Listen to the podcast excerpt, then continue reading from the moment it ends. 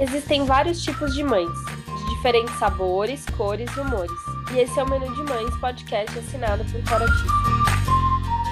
Eu sou a Cora, mãe da Teodora, trabalho há 10 anos no mercado infantil e sou idealizadora do Menu de Mães, onde vou compartilhar com vocês experiências, aprendizados, através de reflexões, entrevistas e bate-papos, para trocarmos muitas receitas. Qual o cardápio de hoje? Cardápio de hoje é sobre síndrome de HELP. E para falar sobre esse assunto, eu convidei a Marcela Sales, que é uma grande amiga minha, uma amiga irmã, para contar para gente como foi é, viver essa situação tão difícil. Eu acompanhei, né, esse momento da vida dela, é, quando tudo aconteceu, mas nada, nada como ouvir dela, né, a experiência que ela teve é, vivendo isso. E eu sei que não foi fácil para Má tomar coragem de vir aqui contar isso, porque é algo que mexe com ela muito. E, e além disso, acho que ela tinha alguns receios. Então, Má, eu tô assim super feliz de ver como você teve coragem de, de enfrentar, né, é, esse seu medo, esse seu receio e vir aqui expor a sua história, compartilhar com tanta gente esse momento difícil e eu tenho certeza que isso pode ajudar muita gente. Então, é, eu sei que você precisou de um tempo para pensar, mas eu estou muito, muito feliz que você aceitou. Obrigada, amiga, estou muito feliz mesmo. Oi, Có, obrigada a você. Eu fico muito feliz de participar desse projeto que eu sei que é tão importante para você, que é um chamado de vida mesmo. O seu trabalho hoje é um chamado que eu sei que é muito importante, né? Eu resisti um pouco para vir contar essa história, né, no, no, menu, porque eu acho que tem uma parte que é triste, que é difícil, é uma doença, é, tem a ver com a minha gravidez, né, as minhas duas gestações, mas aí a gente conversando, eu pensei que eu podia passar uma mensagem positiva e de esperança para pessoas que possam estar com outras, outros problemas na, na, gravidez e que às vezes têm medo e que né, não tem certeza se vai dar certo. E, sei lá, passar uma mensagem de esperança, sabe, de fé, de que no final as coisas vão dar certo e vai, vai acontecer o melhor. É uma, foi, foi algo que mexeu muito comigo mesmo, sempre, é, no final de semana passado foi Dia das Mães, e eu fiquei vendo o vídeo de quando o B chegou no quarto, e eu vou contar toda a história, as pessoas vão entender, e todas as vezes que eu vejo esse vídeo, você e o Pedro estavam lá com a gente no quarto, só estavam só tava as nossas famílias, né, minha e do, do meu marido, do Tárcio, e vocês. Toda vez que eu vejo esse vídeo eu me emociono, porque foi um dia muito especial, foi o reencontro com o B, né, mas é isso, assim, espero conseguir ajudar. É, quem está passando por alguma dificuldade na gravidez, por algum medo, algum receio, que, que seja uma mensagem de esperança e de fé. Mas com certeza, tenho assim absoluta certeza que essa é uma grande mensagem de esperança. E só de você começar contando isso, eu lembro e me emocionei já logo de cara.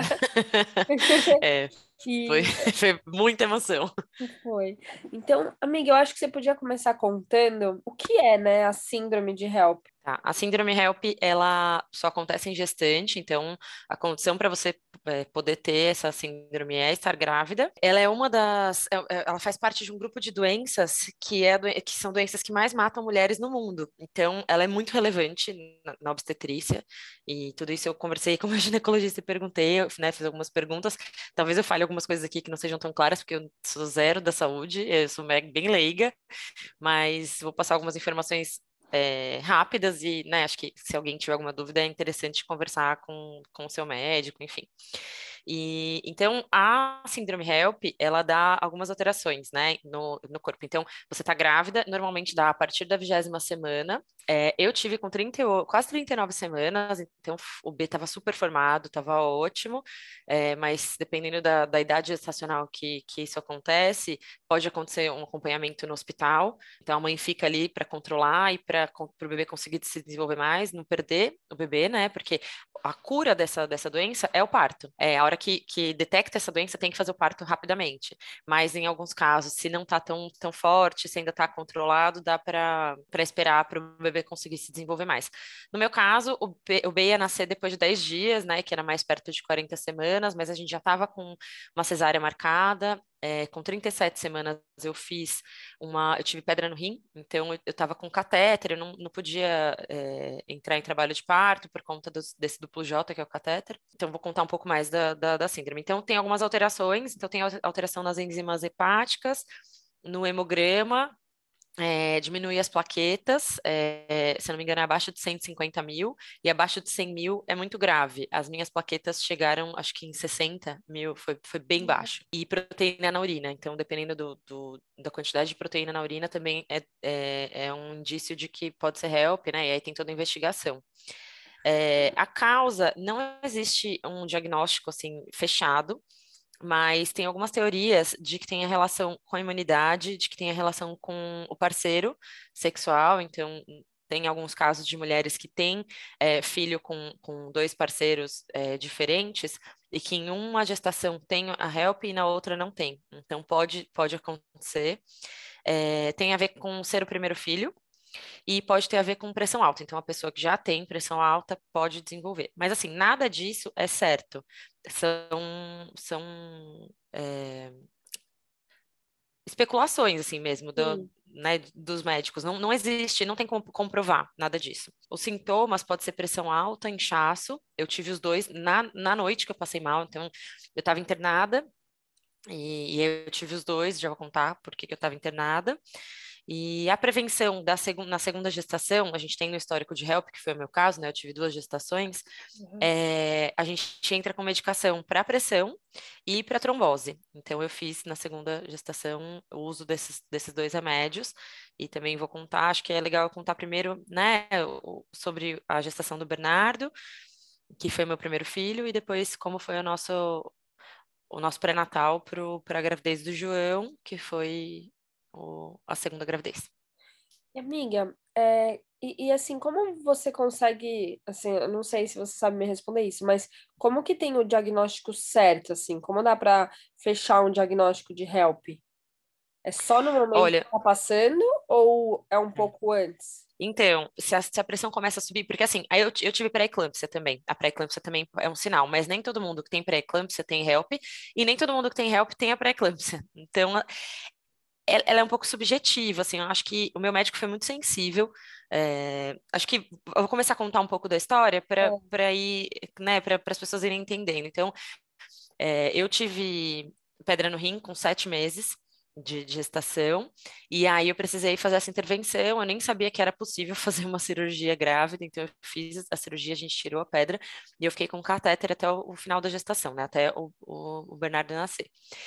E aí, é, ele, quando eu estava com 30, quase 39 semanas, eu fiz um exame, eu, eu, por conta dessa, dessa intercorrência do, da pedra no rim, eu fazia exames com mais frequência, então ia no meu médico para fazer o pré-natal com mais frequência também. Então, eu tinha feito um exame de urina e tinha dado muito alterado, tinha dado uma infecção urinária muito forte. E ele falou: putz, tá muito alta, vamos internar? Isso era uma quarta-feira. Vamos internar porque a, a infecção urinária pode é, causar um, um, parto prematuro, entre aspas, porque o B já não era um bebê prematuro, mas prematuro para o que a gente esperava, né? E aí, e foi muito engraçado, porque das duas vezes, é, no dia que eu fui para o hospital e que eu tive que ficar e que eu não voltei, eu fiz a mala antes. Então, nas duas gestações. E, né? Eu tava muito conectada, assim, com o meu corpo e com o meu bebê. Foi, isso foi, é de arrepiar, assim, quando eu lembro. Porque das duas vezes foi a mesma coisa. Eu tava com as coisas mais ou menos arrumadas, mas no dia que eu fui, eu falei, nesse dia eu falei pro meu médico, vamos internar amanhã, na quinta, porque eu preciso terminar de arrumar minha mala e a dele, eu acho que eu não volto para casa antes. Aí ele falou, imagina, vai dar tudo certo, tal, mas tudo bem. Então amanhã eu te encontro lá e a gente interna. E aí eu internei na quinta, e foi uma gestação, assim, que eu, eu quase não engordei, eu estava dentro do que ele tinha me pedido, né, de, de, de, saúde, assim, eu cuidei de tudo, e ele fala, eh, nessa última consulta que eu tive com ele, ele falou que eu fui uma das pacientes mais sérias que ele já teve, que eu fazia exatamente tudo que ele me pedia. E então, assim, eu estava bem, eu estava fisicamente bem, eu estava disposta, e eu fui internar mais para ficar ali assistida no hospital. E aí, na sexta-feira, ele me internou na quinta, na sexta ele foi me ver, já era bem tarde, e o B só ia, isso era dia 7 de outubro, o B só ia nascer dia 17 de outubro, estava marcada a, a, a cesárea. E aí, é, ele foi me ver na sexta-feira, ele fez um parto, eu estava no São Luís, ele foi lá no São Luís fazer um parto, e já era bem tarde, assim, já era de madrugada, ele entrou no quarto e a gente estava é, conversando, eu e o Tarso, assim, estávamos deitados conversando, e ele ficou ali conversando com a gente, só que a hora que ele entrou no quarto, foi um dia que eu estava bem inchada, é, o meu rosto inchou muito, o meu, o meu tornozelo inchou muito, de um jeito que eu não tinha inchado a gravidez toda. E aí ele, ele me olhou, ele falou, nossa, não gostei do que eu vi. E eu nem tinha falado nada para ele, porque eu achei que, ah, tá grávida, incha, né? Tá tudo bem. Mas era um inchaço diferente, era muito inchaço. Meu rosto estava assim um pouco deformado até de um inchado. E aí é, ele falou: Nossa, não gostei do que eu vi. Vamos fazer o parto domingo, dia 9? Aí eu falei, vamos, tudo bem, né? Ele falou, o Bernardo tá formado, né? Tá tudo bem, tá num, num tempo de gestação boa, não vamos ficar esperando. E aí que eu falo que eu acho que ele foi muito sensível, porque ele ter me internado por conta da, da infecção urinária, assim, todo, todos os cuidados que ele teve, eu achei que foi de muita sensibilidade e que fez toda a diferença. Porque talvez se eu tivesse passado mal em casa, eu não tivesse procurado hospital e enfim, é quando a gente está em casa, a gente. E grávida, às vezes a gente acha, ah, tá tudo bem, primeira vez que eu estava passando por aquilo. E aí ele saiu do, do meu quarto, era de madrugada, de sexta para sábado, e aí no sábado, seis da manhã, eu acordei passando muito mal. É, eu não sabia o que era pré-eclâmpsia, eu não tinha ido atrás de nada disso, eu não fiquei vendo né, possibilidades ruins, então eu estava super tranquila. Mas aí eu, eu acordei passando muito mal, com muita dor, era uma dor que era no peito e nas costas, e, eu, e me faltava o ar. E aí eu chamei a enfermeira, veio uma enfermeira, aferiu minha pressão, e aí minha ela viu que tinha alguma coisa muito errada, e aí começou uma movimentação muito grande no meu quarto. E aí o Tárcio, que é muito otimista, ficou assustado, porque ele falou, cara, o que, que tá acontecendo? E aí todo mundo falando em siglas, assim, né? E eu, a gente não é da, da área, né? Nem eu, nem ele. Então a gente começou a ficar assustado, porque ninguém falava pra gente o que estava acontecendo, e eu vomitando, e eu passando mal, eu não conseguia respirar, e foi bem, foi, passei muito mal mesmo. E, e aí o telefone do Tarso tocou, e era meu médico, e ele falou: Olha, é, a Mar a pressão da massa subiu muito e eu tô indo para aí e a hora que eu chegar eu vou fazer o parto, não vou esperar mais nada. Muito provavelmente, por conta do meu inchaço e dele ter falado que não estava gostando do que ele tinha visto, ele já estava desconfiado de alguma coisa. Então ele não quis esperar mais nada e ele correu para o hospital. E aí eu liguei para as pessoas, né? Liguei para minha família porque ninguém estava esperando. Liguei para todo mundo. Só meu irmão conseguiu chegar a tempo para de ver a gente, porque meu irmão estava perto do hospital, mas eu não vi ninguém eu antes do parto. Ligou também. Eu lembro da mensagem é... que eu recebi. E e foi um susto, né? Porque vocês também não estavam esperando. E era muito cedo, era seis e pouco da manhã. É. E, mas até então eu estava tranquila, eu não estava tão preocupada, mas aí a hora que me falaram que minha pressão tinha subido para 19 por 12, eu fiquei um pouco tensa, porque eu nunca tive pressão alta, minha pressão é baixa, inclusive. Na gravidez toda foi baixa, no, eu peguei uma parte é, já bem barriguda no de verão e eu, nossa, passava muito mal, ficava tonta, né? Tinha que sentar, botar o pé para cima porque minha pressão é baixa. E aí a gente foi para o centro cirúrgico e ali eu comecei a ficar muito preocupada e muito nervosa. Então, eu não sei, assim, eu acho que eu sentia que não estava tudo bem, porque eu estava emocionada, mas o meu choro era muito de preocupação de medo, sabe? E eu chorei o parto inteiro.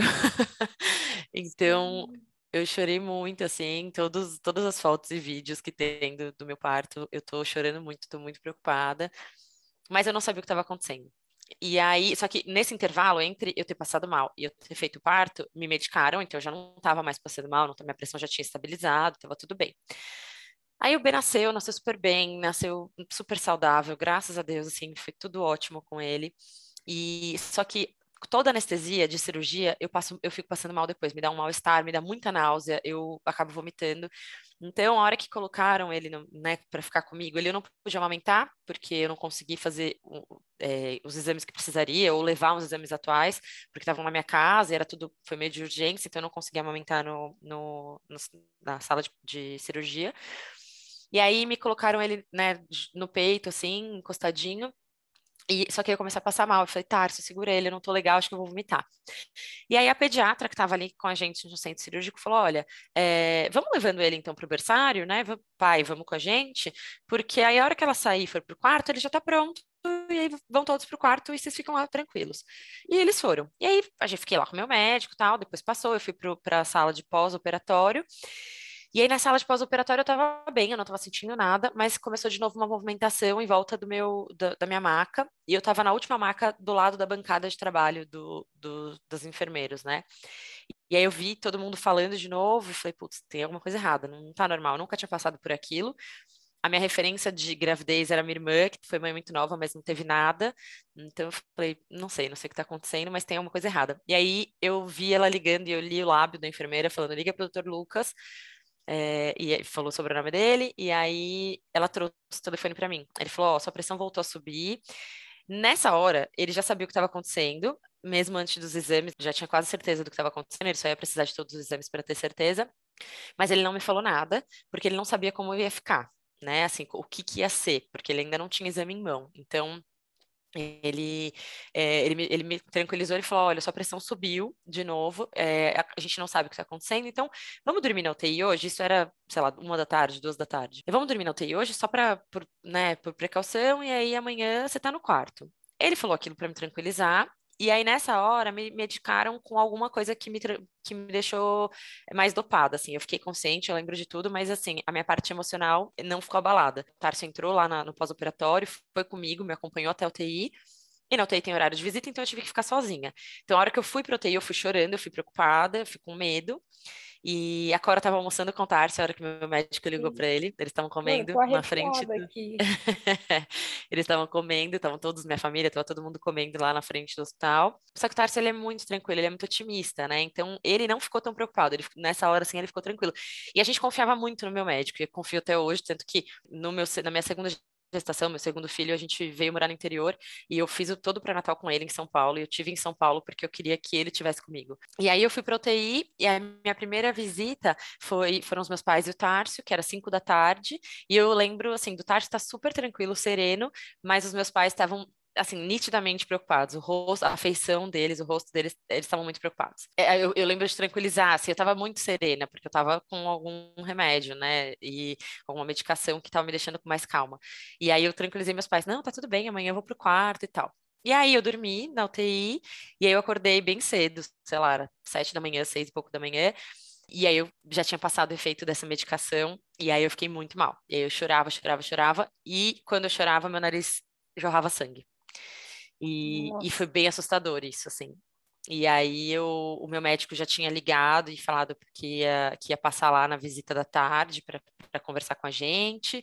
É, mas eu ainda não sabia o que estava acontecendo comigo, e nessa hora eu fiquei com muito medo. Então, e aí eu fiquei chorando muito, desesperada, e meu nariz sangrava, então elas me davam toalha, e aí sujava toda a toalha, me dava outra e outra, então era muita toalha cheia de sangue, e eu fiquei muito impressionada com aquilo. É, antes de, da, da, minha, da minha primeira gravidez, eu não, nossa, detestava a injeção, o exame de sangue, eu sempre fiquei muito impressionada. E depois de tudo isso que eu passei, passou, assim, hoje eu faço exame de sangue tranquila e tudo que fazer, porque realmente foi, foi um choque. E aí eu, eu passou todo esse meu medo. E aí ligaram para o Tárcio, ela, as enfermeiras, só, só tinha eu e mais uma pessoa na UTI que eu estava, a gente estava bem longe, e elas falaram, você quer que a gente ligue para o seu marido e, e libere a entrada dele aqui? É, para você ficar mais calma. E aí na hora eu falei, eu quero, mas está muito cedo, ele vai ficar assustado a hora que vocês ligarem para ele, né? Elas falaram, não, fica tranquilo que a gente conduz.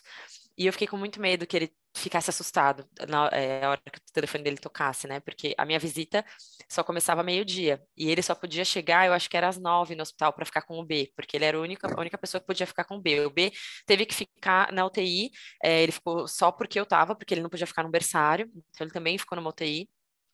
E aí eu lembro que depois eu perguntei para ele, eu falei, você assustou, né? A hora que ele chegou, eu falei, você se assustou porque te ligaram é, do hospital? Ele falou, não, achei que você tinha tido alta. então, assim, ele é muito otimista, ele é muito calmo, isso foi muito bom para o processo todo. Tarso é ótimo mesmo. Ele é, ele é muito. E... É muito na paz, né? Muito, Graças muito tranquilo. Ainda mais para você. Sim. Ter alguém sim. sim, é o equilíbrio. E essa que a hora que ele chegou lá e me viu sangrando muito pelo nariz, era muito sangue que saía, ele se assustou. E aí ele falou com, com o Dr. Lucas, e aí ele falou: fica calmo, tá tudo bem, ela tá bem, tá estável, é, mas eu vou conversar com vocês à tarde. E aí, assim, enquanto, até esse tempo, né, até a tarde, de eu saber o que tinha acontecido comigo, eu chorei muito, eu fiquei muito desesperada, e eu, por, preocupada, e também eu queria estar com meu bebê, né, porque ele, tá, eu não podia vê-lo, esse, esse tempo eu não pude vê-lo, enquanto eu fiquei na UTI eu não pude vê-lo. E aí o Tárcio ficava lá com ele, aí me mandava foto, daí vinha, ficava um pouquinho comigo, mas eu falava, não, não vai lá, fica com ele, não quero que ele fique sozinho. Então ele ficava nessa, assim, é, intercalando entre ficar comigo e ficar com o Bernardo. Aí à tarde, o doutor Lucas foi é, me ver na hora da, da, da, visita, e aí ele chamou os meus pais e o, e o Tárcio, porque ele conhecia os meus pais, porque por essas ele intercorrências que eu tive na gravidez, muitas vezes eu não podia dirigir, então meu pai me levava na consulta, minha mãe me levava, é, e aí ele acabou conhecendo a família toda. E então ele chamou os meus pais e o, e o Tárcio, e aí ele contou o que tinha acontecido, ele explicou o que era a HELP, ele explicou é, que era uma doença muito séria, que tinha muito risco, mas que eu estava super bem, que eu já estava fora de perigo, que estava estabilizado. E aí foi, virou uma chave, assim, porque quando eu soube que tinha acontecido e que podia ser tão sério e que eu estava bem, eu tranquilizei, porque eu falei, se eu tiver que ficar um mês aqui nessa UTI, é, eu vou ter o resto da vida para cuidar do meu filho. Eu vou ter o resto da vida para estar com ele, né? Então, e eu podia ter morrido. É, foi muito sério o que me aconteceu. E ele podia ter morrido, né? Se, dependendo da, da idade gestacional. Então, é, deu tudo tão certo que eu fiquei muito tranquila. Só que antes disso, quando esse meu nariz estava sangrando muito e eu comecei a ficar com muito medo, eu, eu liguei pra Có. E aí eu falei para ela, falei, amiga, eu não sei o que tá acontecendo comigo, eu tô com muito medo e eu quero te pedir para você ajudar o Tarso se acontecer alguma coisa comigo. e eu fico muito emocionada de pensar nisso, porque... Tô chorando agora. Porque eu tive muito medo, muito medo, assim. Foram horas, né, que, que eu tive muito medo, porque logo depois eu soube que estava tudo bem e, e eu fiquei muito tranquila e muito feliz e muito grata por ter tido essa oportunidade. Mas nessa hora que eu tive medo, é, e, e, me dava medo, e eu pensava, eu nem peguei meu filho no colo, sabe? Então foi muito, foi muito traumatizante. E aí depois passou, eu fiquei bem. No domingo, é, isso foi no domingo. Então na segunda já veio é, uma físio para fazer exercício comigo, porque nesse tempo todo eu tive que ficar deitada e era assustador, assim, porque eu nunca tinha ficado no UTI, nunca tinha entrado no UTI, então é, ficavam vários computadores, assim, pequenininhos do meu lado, controlando um monte de coisa, eh, monitorando um monte de, de, de coisa do meu corpo, né? E aí eu, eu tava com um aparelho de pressão aferindo minha pressão de 5 em 5 minutos, chegou até a cortar meu braço, porque é, ficou machucado, assim, porque toda hora inflava e murchava. Eu tava com uma meia de compressão por conta de risco de trombose, e, e, aí tinha um, um, outro aparelho que também inflava toda hora para fazer como se eu estivesse movimentando as pernas para não ter risco. Então, assim, era assustador. Mas aí no, na segunda já estava um pouco melhor e já começou aí é, a, a, enfermeira e a, a físio para fazer exercício, para eu conseguir é, é, levantar e andar.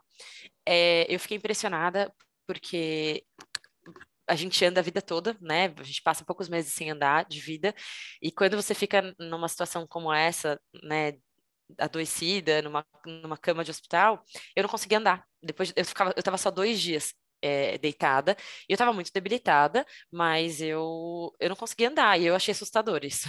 Então, eu lembro uhum. de ficar preocupada de falar, nossa, mas tá tudo bem, é normal, é assim mesmo, né? Eu lembro de, de questionar muito. E eles me falaram que era super normal. E uma das condições para eu sair da UTI era que as minhas plaquetas elas tinham que subir, porque eu ainda estava com as plaquetas muito baixas. E, e, elas não estavam subindo, estava subindo muito de pouquinho em pouquinho. Eu não sei te dizer por que, que eu não podia fazer transfusão, porque depois eu cheguei a fazer, eu tomei duas bolsas de sangue, mas nesse momento eu não sei por que, que eu não podia fazer. Então tinha que subir naturalmente. E aí, na segunda-feira à tarde, o meu médico foi lá e ele conversou com, com o médico responsável da UTI. E aí ele falou, ele falou, olha, vamos colocar ela no quarto, ela precisa estar com o filho dela. Eu tenho certeza que a hora que ela tiver com o bebê, ela, essas plaquetas vão subir. Ela, a parte emocional dela precisa estar melhor. E, de novo, ele foi muito sensível, porque eu fui pro, assim, minhas plaquetas subiam de 10 em 10 mil, assim, por dia. E aí, quando eu fui pro quarto, subiu quase 100 mil em um dia, de, de ter, na terça-feira à noite, assim, depois de 24 horas que eu tava com o Bernardo. E sabe uma e... coisa que você falou um pouco né, lá atrás, você comentou, ah, quando ele me falou, eu fiquei mais calma, porque eu fiquei grata a tudo que tinha acontecido, foi da melhor maneira possível. É, como a gente se tranquiliza quando a gente sabe, né, o que está acontecendo, quando a gente entende a situação. Eu acho que a pior sensação é ficar insegura, assim, de não saber o que que, que que tá acontecendo. Isso é um sentimento horrível, né? Em qualquer situação que a gente passa na vida. Óbvio que é natural a gente ter insegurança em várias situações, ter medo, mas assim, quando a gente tem um diagnóstico, por pior que ele seja, né, você passa de repente a aceitar. E aí fica mais fácil levar aquela situação, né? É, é eu, foi isso que eu senti, assim. Então, enquanto eu não sabia o que era, eu tava com muito medo, porque eu falei, gente, será que eu vou morrer, né? Tá saindo muito sangue do meu nariz. É, e eu, eu, nunca tinha ouvido falar de HELP, não tinha a menor ideia. E é bem isso mesmo, né, Có? Então, enquanto eu não sabia o que estava acontecendo, eu só estava vendo que eu estava na UTI, que não é um, é, que é o, o, rotineiro, né? As pessoas saem do parto e vão para o quarto ficar com o bebê. Então eu estava ali na UTI e meu nariz estava sangrando muito, eram essas informações que eu tinha. E, e tinha passado mal um dia antes, então assim, me dava muito medo.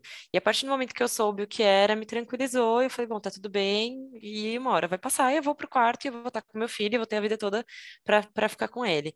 Então, realmente, assim, ter a informação e, e, de novo, né, meu médico foi muito sensível porque ele foi até lá, ele fez questão de estar com a gente. Eu me emociono de lembrar porque quando ele começou a falar, o meu pai saiu do quarto, ele não quis ficar ouvindo, assim, porque ele, ele primeiro ele começou a, ele explicou que estava tudo bem, que eu estava bem, que eu estava fora de perigo, mas aí depois ele começou a contar o que era a doença, e aí nessa hora meu pai saiu. Ele não ficou para ouvir. E depois de um tempo ele voltou muito emocionado. E então foi algo muito forte, assim, nunca tinha, a gente não tinha histórico familiar dessa doença. Então... E a então ficha às vezes não cai tanto, né? Tipo, vocês, eu que estava assim muito inserida na história e no que estava acontecendo, eu o fato de eu não estar lá presente, eu ficava também muito, eu também acho que eu sou igual o Tarso, tento ser positiva demais em certas situações e também faço isso até para apoiar quem quem eu sinto que tá precisando mais, né? Nesse caso, com certeza a sua família precisava mais do que eu. Deus me livre, não queria perder minha melhor amiga de jeito nenhum, né? É, mas eu você você não tem noção às vezes, né? E quando as fichas vão caindo e agora você contando, a ficha vai caindo de novo do que aconteceu, me emociona muito pensar que você viveu tudo isso. É, foi, foi muito forte. Eu lembro que depois, bom, eu fui pro quarto, eu, eu ainda tive que fazer transfusão de sangue, eu tive que tirar o catéter, porque eu precisava tirar aquele catéter, já estava alguns meses com ele. E aí, na cirurgia do para tirar o catéter, eu tomei anestesia geral e eu acho que eu estava tão o meu emocional estava tão abalado, assim, estava tudo tão tão é, agitado dentro de mim ainda, que eu acordei no meio da cirurgia, e aí eu arranquei tudo, me machuquei, e aí me deram uma outra dose de, de anestesia, e eu fiquei por uns dias bem sonolenta, e eu lembro de falar pro meu médico, como é que eu vou cuidar do meu filho, eu não consigo me, me, me segurar acordada. Então, assim, foi tudo bem traumático, assim, foi tudo muito, muito difícil, porque eu falava, o que, que tá acontecendo comigo, né? Eu perguntava pro meu médico, falava, é normal eu estar com esse sono todo, porque eu, eu dormia, eu tava conversando, eu dormia, porque eu tava ainda com, com o efeito da anestesia, assim, por uns dias eu fiquei assim. E eu estava muito debilitada, tinha feito transfusão de sangue, né? Ainda tava, eu não podia amamentar logo de cara, e eu tinha muito medo de não conseguir amamentar, é, porque eu queria, né, poder oferecer isso para o meu filho, mas também assim não era uma noia, não era algo que eu queria, mas se não desse, tudo bem. Diante de, de tudo de ruim que podia ter acontecido, estava tudo ótimo, sabe? Foi meio isso, assim. E aí eu fui amamentar só depois de alguns dias, eu não lembro exatamente qual foi o dia que eu fui amamentar, mas já foi perto de eu ter alta, então eu internei numa quinta e eu fui sair só no outro sábado. E aí eu comecei a amamentar, acho que foi na quinta ou na sexta, então o B já tinha algum, sei lá, uns seis dias de vida quando eu comecei a amamentar. E foi tão bom porque é, acho que depois de tudo isso, Deus olhou para mim e falou: ai, deixa ela ter tranquilidade, pelo menos na amamentação. É, então, assim, a minha, a amamentação foi muito tranquila. Eu pensei machucava... exatamente nisso quando você estava falando. Eu falei, acho que ela demorou tanto para ter esse momento que quando ela teve, as coisas fluíram, né? né? Graças a Deus, tudo se encaixou aí. Nossa, foi muito tranquilo. Parecia que ele já tinha vindo pronto, sabendo mamar, assim, aquela boquinha encaixando. E no começo dói, né? Porque é uma área muito sensível, mas nunca, nossa, nunca me machucou, nunca tive nem, tive, nunca tive que, que, nunca precisei de ajuda profissional, né, de amamentação, de nada, então foi bem tranquilo mesmo. E, e é a nossa relação, assim, de, de amamentação sempre foi muito profunda e muito forte. Então, o, e tanto que gente, eu até em terapia, assim, falando com, com uma psicóloga, ela falou que é, esse foi o nosso reencontro, né? Meu e do B, Sim. porque a gente ficou afastado por um tempo. E, a hora que gente, e mesmo eu estando no quarto, com ele, eu estava né, com aquela sonolência naquele pós-operatório, fazendo transfusão de sangue, ainda estava me recuperando. E a hora que eu aumentei, acho que foi né, esse suspiro, assim, tipo, agora deu certo, agora tá tudo bem. E talvez hum. por isso a sua relação com ele de amamentação é, tenha sido, de certa forma, né, duradoura e tudo mais. Eu foi muito longa. Tem, eu acho que tem tudo isso tem a ver, né? Eu nunca tinha parado para pensar nisso, mas hoje você contando toda essa história, eu fiquei pensando como influenciou e toda vez que você me fala sobre a amamentação é algo que é muito intenso para você e, e, e, realmente a amamentação é super intensa. Foi uma coisa que para mim, por exemplo, eu achava que não ia fazer questão, lógico que eu fazia questão de amamentar minha filha pelo meu leite, né, para para nutrir ela. Pelos benefícios, né? Exato, pelos benefícios, mas eu achava que não seria algo que eu me apegaria. E eu fiquei mega apegada também. É, isso mexeu muito comigo. Então, é, é, incrível, né? Como tudo tem um porquê, né? Tem. E, e foi isso, assim, eu amamentei o B por muitos anos. é, lógico que depois dos dois anos, é, né, eu restringo, porque até os dois anos eu amamentei em livre demanda, e que é uma loucura, uma delícia, mas é uma loucura, é, é exaustivo, mas eu tava feliz, assim, era bom para mim, era bom para ele, mas era, era bem exaustivo. E, uhum. e aí, depois dos dois anos, eu comecei a conversar com ele, então a gente estabeleceu que seria só na hora de dormir, né? Porque eu já, ele já entendia um pouco melhor, mas ele mamou bastante. E, e é muito doido, porque é, é muito isso, assim, hoje a minha relação com a, com a amamentação, o João tem um ano e quatro meses, e ele mama ainda, mas eu já conversei com o Tárcio e a gente, eu vou desmamar ele no final do ano. Então eu vou, vou amamentar até dois anos, e, e depois eu vou desmamar, e eu tô muito tranquila com isso. E com é. o B eu não conseguia fazer isso. Eu não conseguia desmamar, eu não conseguia. Então, ah, não, eu vou desmamar, putz, mas a gente vai mudar pro interior. Deixa estabilizar a mudança, né? Ele acostumar, eu desmamo. Tá bom. Aí mudamos pro interior. Aí começou a pandemia. Putz, mas ele já tá tão privado de tudo, eu não vou privar ele do TT dele, né? Então deixa ele mamar. E, então, assim, eu ia postergando, porque eu não estava preparada para aquilo, porque eu não, eu não queria, na verdade, aquilo. Não era o né? B que mas ele já estava pronto, era você que não Não, era eu, era eu, foi, foi muito... E, e, e, tinha uma cobrança social, né, de desmamar, porque ele já está grande, e eu eu, eu, tenho muita certeza das minhas escolhas sempre, né? Você sabe, você acompanha de perto isso, mas eu essa cobrança incomoda, né? Essa cobrança faz a gente questionar. E aí, mas eu só fui desmamar quando eu engravidei do, do João, porque aí meu peito ficou muito sensível e doía muito. É. E não, e eu percebo muito como é diferente a sua relação em relação a isso com o João e com o B. Para mim, é nítido. Então, eu acho que tem é. muito a ver com tudo que você viveu mesmo. Lógico que você tem a mesma conexão, né? Deve ter uma super conexão com o João também. Não estou falando desse tipo, estou falando da relação com o fato de amamentar, sabe? É, a amamentação tem um significado diferente, teve um significado diferente pro, é, comigo e o B e comigo e o, e o Pepo, né? Então, é óbvio que ele adora um, o TT, ele mama, mas ele mesmo não tem a relação com, com o meu peito como o Bernardo tinha. O Ber... Tudo na vida do Bernardo era o meu peito. Então, se ele estava é, chateado, frustrado, irritado, com sono, com fome, entediado, tu... ele vinha para o meu peito. Hum. E, e, por isso também era exaustivo, porque eu era suporte para tudo, né? E tinha hora que cansava, e eu queria muito que eu que ele fosse ficar com o Tarso um pouco, e ele não queria, porque ele queria o meu peito. E com o João, eu já consigo dividir muito bem isso, porque tem, tem, tem alguns momentos, se ele já estiver com muito sono, estiver muito perto da hora dele dormir, ele quer ficar comigo e ele quer o meu peito. Se eu tiver, se eu não tiver, ele fica super bem com o Tarso. O Bernardo, bom, você vai lembrar, a gente saía para jantar, o Tarso me ligava, amor, ele não para de chorar, cara, volta, porque é, ele não quer dormir comigo. Então, e ele já era maior, já tinha mais de dois anos, então tinha uma relação que, que me deixava muito presa, né?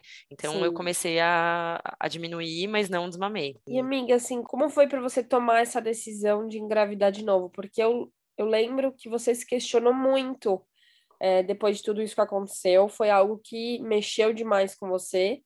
E você muitas vezes falava que não queria mais, mas você é muito apegada a seus irmãos, né? Então, eu acho que tinha essa influência. Como foi né, tomar uma decisão mesmo de. Porque querendo ou não, você tinha um medo, né? Que te acompanhou. Tinha, é, na verdade, esse medo me acompanha até hoje. É, esse, no final de semana, na semana passada, na sexta-feira, eu tava, me deu uma dor nas costas, mas de dormir de mau jeito. E aí começou a me dar uma dor nas costas, e era uma dor muito parecida com a que eu tive quando eu passei mal da, no hospital, da, que o B nasceu, né? E, e eu falei, depois eu até comentei com o Tarso comentei com o meu médico, porque eu tive no dia seguinte, eu tive consulta. Eu falei, cara, se eu tivesse grávida, eu ia correr para o hospital. Porque assim, eu ia ter certeza que eu estava passando mal, que eu estava tendo help de novo. Então, assim, foi algo que me marcou muito. É, e eu sei, que eu não, não tenho como ter rebo porque eu não estou grávida, é, então eu fiquei tranquila, eu falei, putz, dormi muito de mau jeito, Pepe mamou pra caramba essa noite, é, e aí fiquei torta tal, então era isso. Mas é, foi algo que me marcou, assim, foi algo que, que mexeu comigo. E eu sempre quis ter um monte de filho, antes de, de ter o Bernardo, até, eu sempre falava que queria ter três filhos, é, nós somos em três irmãos, a gente tem uma relação muito próxima, a gente é muito parceiro, é, é, eu sou bem feliz assim com a relação que a gente construiu e acho que isso influencia, óbvio. Eu acho o máximo casa cheia, acho que é divertido. É, hoje que eu tenho dois, eu já acho muito engraçado. É, tem a exaustão, tem, né, não vou romantizar, mas tem uma parte que é muito gostosa, uma parte muito grande, né, que é muito gostosa e que é nossa, eu dou muita risada com eles, assim, e duas crianças junto, sai muita coisa boa. Então eu sempre quis ter mais de um.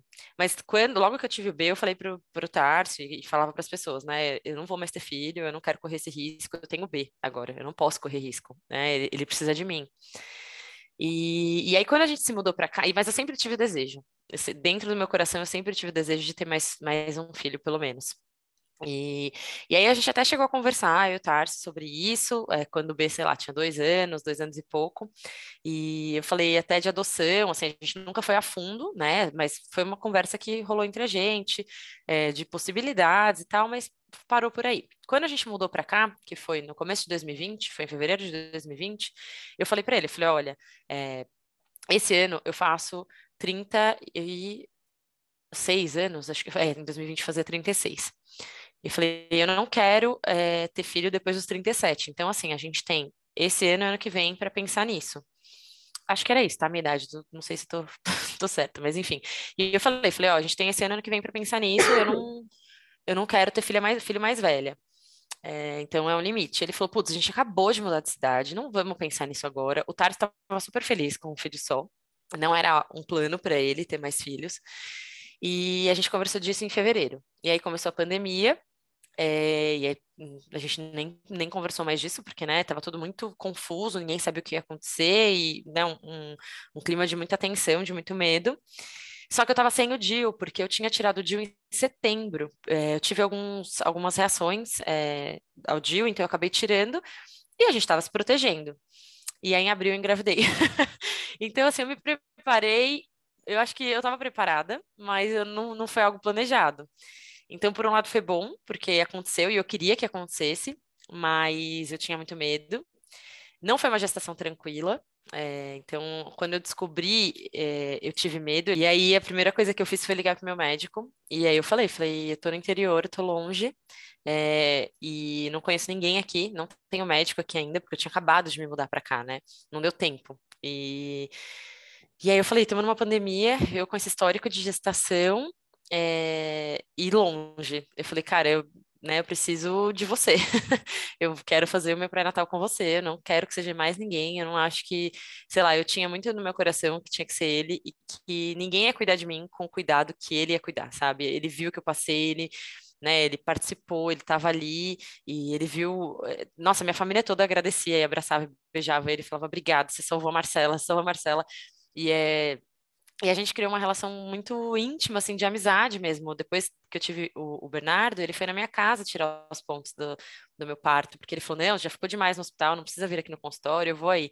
E eu lembro que estavam os meus pais, meus irmãos, estavam lá em casa. E, nossa, toda vez que a gente encontra com ele é uma festa. Depois ele fez também o parto da minha cunhada, da, da esposa do meu irmão. E, e, a gente é, nossa, muito, muito grata, assim.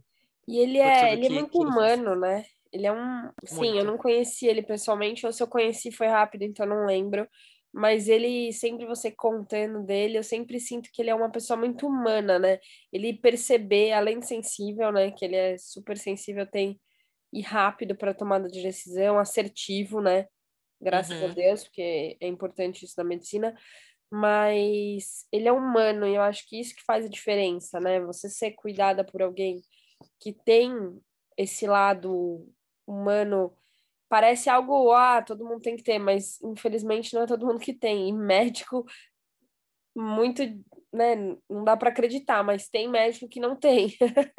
então, Fica meio mecânico, né? Porque para eles aquilo é muito, muito comum, acontece todo dia, né? Exatamente. Então é muito, muito legal saber que ele teve esse cuidado, esse olhar, essa atenção.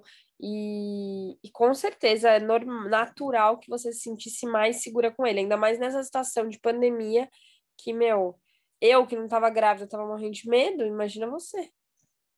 É, e foi, é, foi muito solitário, assim, né? Ficar. Quase ninguém me viu grávida, poucas pessoas. Se você foi me ver, já estava super barriguda, porque uhum. aí a pandemia já estava um pouco melhor, né? As coisas já estavam é, reabrindo e tal, e a gente foi almoçar em lugar mais aberto e a gente conseguiu se ver um pouco. Mas assim, quase ninguém me viu grávida. É, minha família me, quase não me viu. Quem depois a gente ficou muito tempo só nós aqui, isolados, por muito tempo. Inclusive foi uma fase difícil, porque o B começou a, a mostrar é, que não estava bem, então ele falava, eu estou muito triste, eu sinto muita saudade. E aí a gente começou a abrir exceção de ver os meus pais, e menos os meus irmãos, mas também os meus irmãos. E, mas toda vez que eu voltava, é, que a gente ia né, para São Paulo, e, e, quando eu voltava, me dava muito medo e eu ficava esperando, contando os 14 dias para ver se apareceu algum sintoma. Então, foi muito tenso, eu chorava muito, é, mas contando um pouco da, da gravidez, é, a gente fez muitos exames que não são exames que, que todas as gestantes fazem, assim, que, que são muito de. que foram muito voltados para esse meu quadro, né, para o meu histórico. E aí a gente descobriu que eu tinha uma outra síndrome é, que, que tem a ver com trombose, então eu tive que fazer um tratamento é, com, com remédio, né, com medicação para pressão alta. Na verdade, eu não tinha pressão alta, mas era para prevenção da pressão alta. E eu fiz um outro é, tratamento que era com aquelas injeções na barriga, que era por conta da trombose. É, então, e, e, o meu, o meu pré-natal, até o sétimo mês, eu ia a cada 15 dias no laboratório e fazer ultrassom, fazia todo, todos os exames, né? Então, fazia cardiotoco, ultrassom, é, exame de sangue, exame de toque, fazia tudo a cada 15 dias. Então, a cada 15 dias eu estava lá com ele. Depois do sétimo mês, eu comecei a cada dois dias depois do sétimo mês, não, depois das 35 semanas, no, é, acho que é sétimo mês, mais ou menos. Eu comecei a cada dois dias, então eu ia, passava dois dias eu ia de novo, e isso foi bem exaustivo, assim, e, e ficou um clima de tensão, porque é, a cada dois dias você tá ali vendo se tá tudo bem, garantindo que tá tudo bem com você e com o bebê, que não é o normal, né? Não é o, o que você espera para uma gestação. Então, uhum eu ficava bem tensa, assim, toda vez que eu ia, e a hora que, tava, que eu via que estava tudo bem, eu, toda vez que eu pegava os exames, eu ligava para ele e falava, ou o próprio médico do, do. Eu ia no PS, né, fazer esses, todos esses exames e tal. E aí, às vezes, o próprio médico ligava e falava, passava todo, todos os resultados, e ele falava: não, tá, tá ótima, pode voltar para casa. E aí, com 36 semanas, eu fui para São Paulo. Ele falou: agora eu quero que você venha para São Paulo e você fique aqui perto de mim, é, porque se qualquer coisa acontecer, eu quero estar perto de você. É, nesse meio tempo, né, em todas as consultas que eu ia nele, é, eu falava, falava, tá tudo bem. e, e, e ele foi engraçado isso. Porque eu chegava lá e eu botava ele na parede. Porque quando a gente começou o tratamento com as injeções na barriga, ele falou: olha, a gente pode começar agora ou a gente pode esperar, porque, né, normalmente a gente começa um pouco, porque isso foi bem no começo da gestação, normalmente a gente espera até tal semana para começar. Eu olhei para ele, botei as duas, eu lembro que eu botei as duas mãos na mesa, assim, muito intimidando ele, e o Tarso estava sempre junto comigo. É, e eu falei, se fosse a sua esposa, o que que você faria? e aí ele riu, ele falou, aí ele olhou para o Tarso e falou, cara, ela me coloca na parede. E ele falou: vamos começar agora, então. Ele falou: a gente vai ouvir a sua intuição, a gente vai ouvir a sua sensibilidade também. Se você está me falando que vai começar agora, vamos começar agora, não vai fazer mal. Então, e a gente tem essa relação, assim, muito próxima. E, e eu tinha muita, muita liberdade de, com ele, então eu chegava e falava: tá tudo bem. E, e eu falava para ele: eu não posso morrer. Eu tenho o Bernardo já. Eu não posso morrer. Ele precisa de mim. Ele é, ele é pequenininho. Ele precisa de mim. E isso foi uma coisa que mexeu muito comigo. Eu tinha muito medo de dar alguma coisa errada, porque eu já tinha o B aqui né? E, e eu, nossa, e isso eu chorava muito, sempre, assim, foi uma, uma, uma, gestação que eu chorei muito, que eu tive muito medo.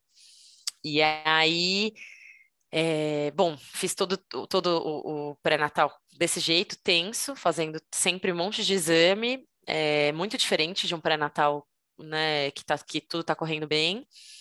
E aí, quando eu tava com 30, eu tava, no dia seguinte eu ia completar 37 semanas. Eu fui na Promatri, é, foi uma amiga nossa que, que me deixou lá, porque a gente estava. O Tarso era meu rodízio, o Tarso não conseguia ir comigo no horário que eu precisava ir. e ele queria estar comigo, então ele falou, deixa, vamos ver se você consegue uma carona, alguém, ou seu pai consegue te levar, e aí a D me levou, porque ela tinha uma consulta com o pai dela na Paulista, então ele me deixou na Proma, ela me deixou na Promatre, e aí eu fiz os exames, e nesse dia é, foi, assim, estava tudo bem, mas o meu cardiotoco não estava excelente. E aí, nisso, a hora que eu estava fazendo o cardiotoco e que eh, a, a médica do, do, do, plantão ligou para o meu médico, ele estava chegando e o Tarso também estava chegando. E, e o Pepo nasceu no dia 23 de dezembro. E eu queria muito passar o Natal com o B. Eu queria muito poder passar o último Natal, né, dele sendo filho único ali e passar esse Natal com ele. E aí, a hora que ele chegou, eles ficaram na porta, assim, da, da sala que eu estava fazendo o cardiotoco, ficou o Tarso e o, e o Dr. Lucas conversando. E aí eu via o Tarso, assim, tipo, concordando, mas, assim, com uma feição preocupado, porque nessa gestação, é, ele foi tranquilo, mas ele já estava mais preocupado, porque acho que tudo que aconteceu também mexeu com ele. É, ele também tinha o. Eu acho que ele também, além disso, ele tinha noção do que aconteceu. E eu acho que isso era um dos motivos, talvez, que fizesse ele falar que por ele estava bem um filho só.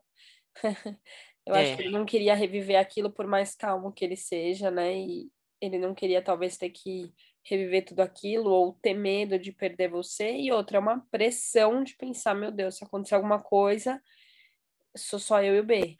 E Sim. querendo ou não, isso é, é uma super, é um, é um peso, assim, né?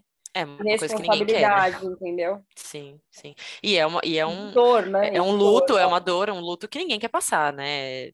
Deus me livre. Não, é, é muito. Dá muito medo, né? Pensar nisso. E a gente teve essas conversas, assim, durante a, gravidez, eu falava muita coisa para ele, assim, e eu, super controladora, né, querendo deixar tudo esquematizado para caso alguma coisa acontecesse, e... Não aprendeu graças... nada, hein? Nada. Aprendeu tanta coisa e não, não aprendeu não aprendeu o básico, que na não dá para controlar nada. Não, agora eu tô, acho que eu tô menos, sabe? Mas eu, assim, isso eu queria controlar, assim, isso eu, eu, queria. Ah, me dava muito medo pensar que eu não ia estar aqui pro, pro B. Nossa. E, uhum. e aí na, acabou que no dia 23 à tarde eu fui pro, pro, pro hospital, e aí eu vi né, essa feição do Tarso, tipo, concordando, e eu falei, putz, vai ser hoje o parto. E aí já comecei a chorar, mas e aí o meu médico veio falar comigo, o Tarso não podia entrar ali onde eu estava, e ele veio e falou: olha, tá, tá tudo bem, mas o cardiotoco não tá excelente. E com todo o histórico que você tem, eu não quero arriscar. Então vamos fazer o parto hoje. É, e aí eu queria ir para o São Luís, porque eu tinha tido no São Luís, eu tinha ficado no UTI de São Luís, e eu me sentia segura, acho que me trazia uma memória é. de segurança, né, estar lá. E aí eh, ele falou, bom, vamos fazer o seguinte, eu vou lá para o consultório, que ele tem consultório na frente da Pramatre, no prédio, num, num prédio que também é da Pramatre. E ele falou, vou lá para o consultório, sai aqui, né, termina o atendimento e vai lá e vamos conversar. E aí a gente fez isso, e a hora que a gente chegou lá, o Tarso, assim, também foi muito sensível, ele falou, doutor, tem algum risco hoje, né, do jeito que as coisas estão, fazendo parto hoje, existe algum risco da Marcela precisar da UTI? Ele falou, olha, quase zero. Ele falou, eu não posso falar que não existe nenhum risco, porque, né, não, isso não, não cabe a mim, mas quase zero. Ele falou, mas por que, que a gente não tem aqui? Então, a gente está na frente do hospital, a gente vai se deslocar, era horário de trânsito, era, durante, era dia de semana. Ele falou, gente, você vai, né, você tá nervosa, você vai se deslocar até o Itaim, vamos, vamos ficar aqui. E, e, aí, eu, e aí aquela, aquele momento de decisão foi muito difícil para mim, porque eu, eu fiquei pensando, se acontecer alguma coisa, eu não vou me perdoar. Mas eu confiei também no, na, na, sensibilidade do Tarso, sabe? Eu falei, tá bom, então vamos ficar. E aí também era mais perto para os meus pais chegarem, e, e como eu estava em pandemia, não podia ir praticamente ninguém, então foram os meus pais, o B, que eu queria que o B tivesse ali, e eu, foi uma coisa que eu pedi pro, pro meu médico, eu falei, eu não quero entrar na sala de cirurgia antes de dar um beijinho no B, explicar, né, que o João vai nascer. E foi a minha sobrinha, eu pedi para minha mãe levar também, porque para dar um, uma ajuda para o B até, porque eles são super Oi. conectados, super unidos. E aí eles chegaram e foi super tranquilo. É, o B aceitou super bem e veio, me deu um beijo, tava super. Ele ficou muito sempre bem, assim. Surpreendendo, muito... né? As crianças sempre sempre. Sempre, sempre. E aquilo me deu força. É, então ele veio, me deu um beijo. Ai, tá bom, eu vou ver meu irmão. Ficou super animado. E aí eles ficaram, eh, eu tive naquela sala que dá para para depois para deixar aberto o vidro. Eu não quis que deixasse aberto é, enquanto não tiver, eu não tivesse certeza que estava tudo bem, porque eu tive medo de acontecer alguma coisa e aquela correria, aquela coisa que deixa quem está de fora angustiado. Então eu quis, né? Meus pais estavam preocupados, óbvio, e tanto que depois que eu tive é, o Pepe, que deu tudo certo, e aí a gente estava na casa dos meus pais, e os meus irmãos estavam lá, e aí. Oi? Depois que deu tudo certo. Depois que deu tudo certo, que, ele, que eu já estava em casa com ele, e aí eles falaram, bom, agora chega de filho, né? Falaram para mim e pro Tarso. e ninguém, e durante a gravidez, ninguém falou isso, assim, eles, não, vai dar tudo certo. E aí meu irmão falou, ele falou, nossa, a gente chorava muito, é, todo mundo, assim, a gente ficava muito preocupado. E, e tinha essa distância, né, do, do, do Covid, então eu acabava não vendo muito isso, né? Mas, bom, aí eu fui para a sala de parto, é, de novo eu chorei o parto todo, e tanto que meu médico depois que. Não, eu só chorei, meus partos, dois só chorando. É, depois que passou também, ele falou: é, a única coisa que eu não consegui foi te dar uma gravidez tranquila. Ele falou, porque eu queria muito que você tivesse certeza. A certeza que eu tinha era que ia dar tudo certo, e eu queria que você tivesse tido essa certeza também. É, e de fato não foi uma gravidez tranquila. Mas aí o Pepe nasceu, ele teve um pouco de. Ah, ele teve uma a parte respiratória, não... ele ficou meio roxinho, assim, logo que nasceu, teve que ir para oxigênio. E o Tarso ficou muito atento, eu não vi isso, porque eu estava muito emocionada e com medo, e foi. E, é, eu estava com aquele, um computadorzinho assim do meu lado, é, que fica monitorando a pressão, que acho que é natural, né? Da, de, pelo menos de quem tem cesárea. E aí é, a hora que me deram a, a anestesia, eu estava sentada, me deram anestesia, eu deitei, e aí deu uns minutos eu olhei e minha pressão estava super alta. E eu ficava monitorando o parto. Isso foi muito louco, porque eu ficava, tá tudo bem? Falava pro meu médico, tá, tá tudo bem. Mas e aí, já tá nascendo? Então, assim, eu chorando, emocionada, mas eu queria saber tudo o que estava acontecendo, porque eu estava muito preocupada. E aí eu olhei pro computadorzinho. Oi? Controladora. Total. E aí eu olhei pro computadorzinho e, e vi que minha pressão tinha subido. Eu falei, gente, minha pressão subiu, é normal? tipo, eles devem ter pensado que menina mala, sabe? a gente sabe o que tá acontecendo, tá tudo certo, fica aí que o seu lugar é só esperar.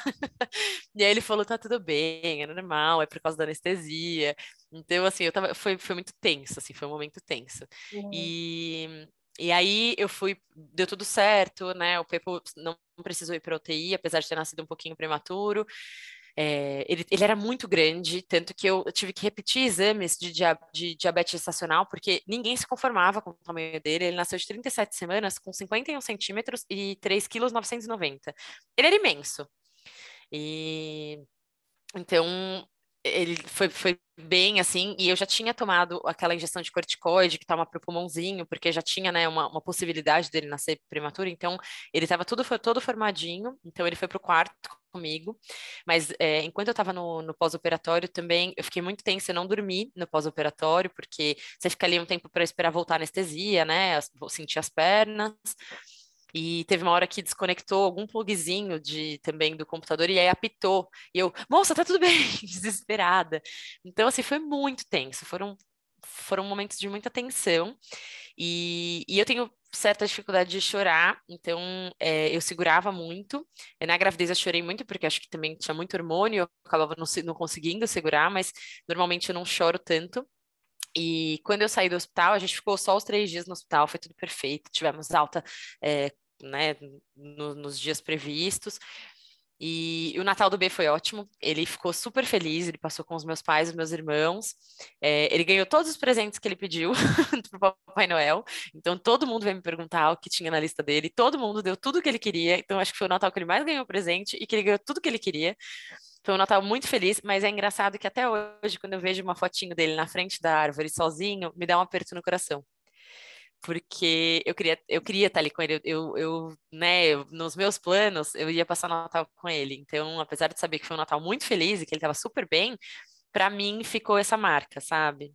Sim, mas eu acho, né, que certas coisas que a gente passa quando é criança, principalmente nesse sentido, é... eu acho que fortalece, sabe? Então, tô te falando isso até porque às vezes essa marca é, talvez fique em você, mas de repente, se você tentar ressignificar o que foi isso e como foi para o B, né, já que ele levou de uma forma tão leve e surpreendente e além de tudo alegre, né, foi um dia muito alegre. Eu acho que para ele talvez ele ganhou um grande presente, né, que é o irmão dele. Talvez seja Sim. isso. E com certeza ele ele ficou mais forte, sabe? Porque ele passou por isso de uma forma que fortalece. As crianças, elas vivem certas coisas quando elas sentem que precisa, é, que aquela situação não tem como ser diferente, eu tenho certeza que ela se fortalece nisso. Né? É, e, e eu acho que isso também mudou muita coisa em mim, porque, né, ele estava num lugar que ele estava seguro, é, seguro emocionalmente, acolhido. É, porque acolhido com pessoas que ele ama, que ele é super acostumado, que ele convive pra caramba, que é a minha família, e, e acho que até me deu segurança. Então, é, há pouco tempo atrás a gente teve um casamento é, e eu deixei eles dormirem na minha mãe, e o Pepo ainda mama, né? E eu tinha uma certa insegurança, mas eu falei, gente, vai ficar tudo bem, eu vou.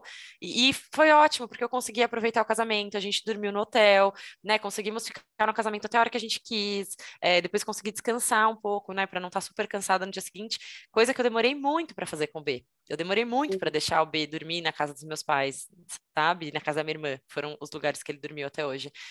E então, assim, me, nossa, eu, acho, eu consigo ressignificar muita coisa do que, que, a gente viveu, e eu acho que me libertou em muitos sentidos. E, e até essa, assim, me deu uma. Quando a gente chegou na casa dos meus pais, acho que eu fiquei três ou quatro dias lá, depois a gente veio para cá.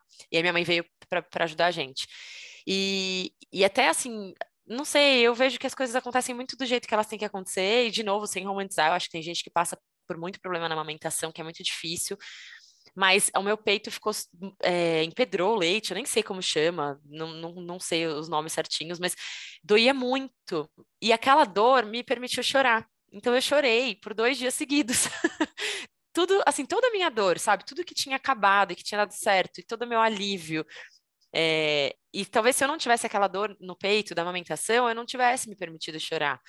E então foi, foi importante para mim viver aquilo também, sabe? E aí minha mãe me ajudou, a gente fez, né, as, as manobras e massagem, tudo e deu tudo certo, depois passou, mas é, acho que foi tudo, tudo tem uma importância, né, no processo. Sim, com certeza. E...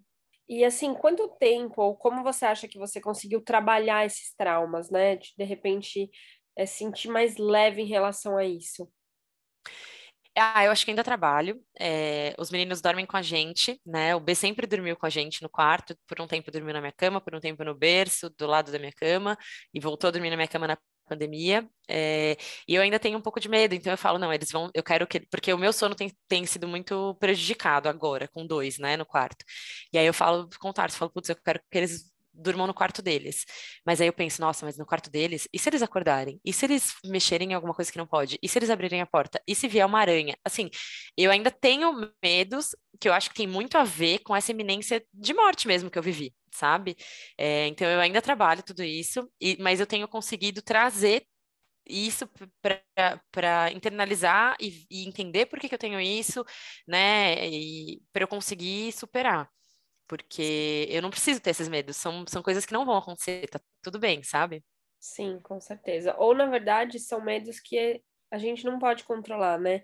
Mas são situações que a gente não pode controlar e a vida tá aí, ela as coisas vão acontecer. E às vezes você planejar, eu vou fazer isso, isso, isso para não acontecer, acontece outra coisa nada a ver que você não tinha imaginado. Então, é isso, é talvez tentar trazer mais leveza e uma ajuda profissional sempre é também algo que ajuda a gente é, né, ressignificar, entender, pôr para fora.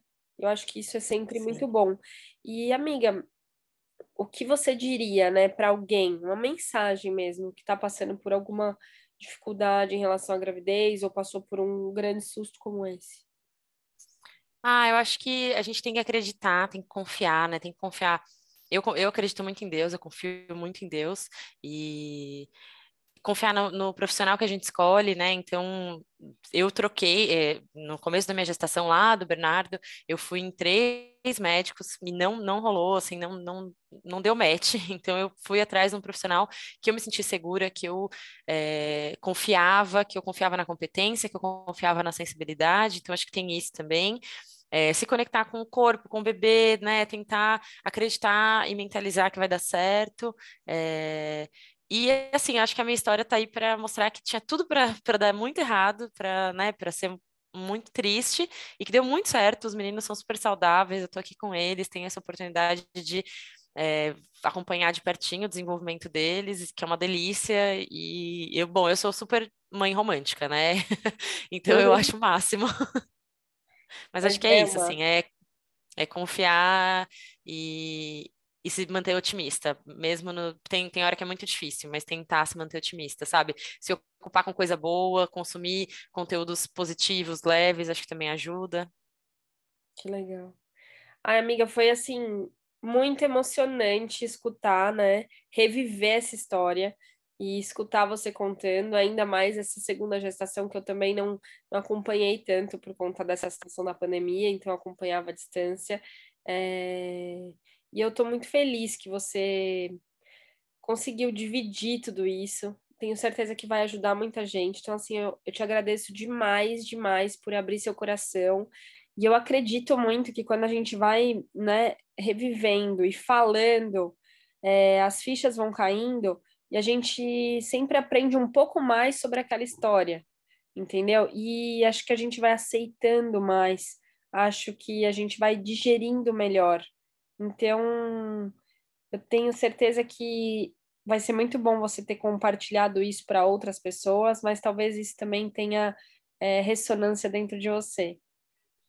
É, com certeza. Na verdade, toda vez que eu falo sobre isso, é, me cai ficha e, e, eu sinto que me cura um pouco, né? Me cura em algum lugar. Então, eu acho que é importante falar sobre isso. É, logo que aconteceu, eu falava muito, porque as pessoas me perguntavam muito, né? E todo mundo queria saber o que tinha acontecido, porque eu fiquei tanto tempo internada e, né? Depois na segunda gravidez, mas tá tudo bem, como é que vai ser, qual que é o tratamento, o que que tá acontecendo, mas eu, eu, tenho, eu sinto muito isso, assim, toda vez que eu conto sobre isso, é, alguma coisa muda dentro de mim, alguma coisa é curada, sabe, de tudo isso que passou.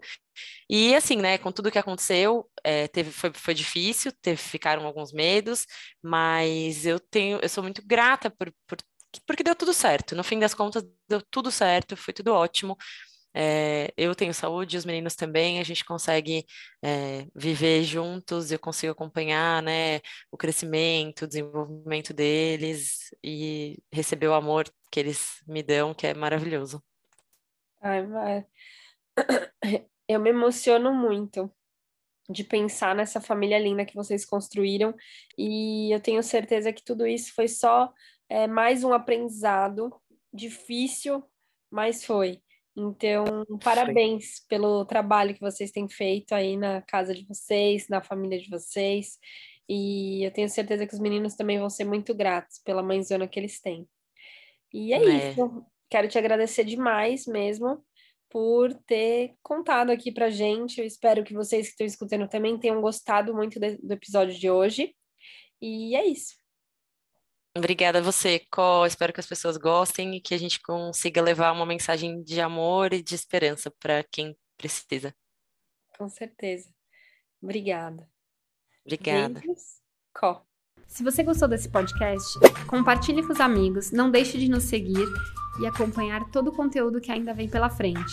Siga também nosso Instagram e aproveite para me enviar mensagens do que você mais quer escutar aqui no Menu de Mães. Vamos degustar juntos cada item do nosso imenso cardápio da maternidade. Beijos, Có!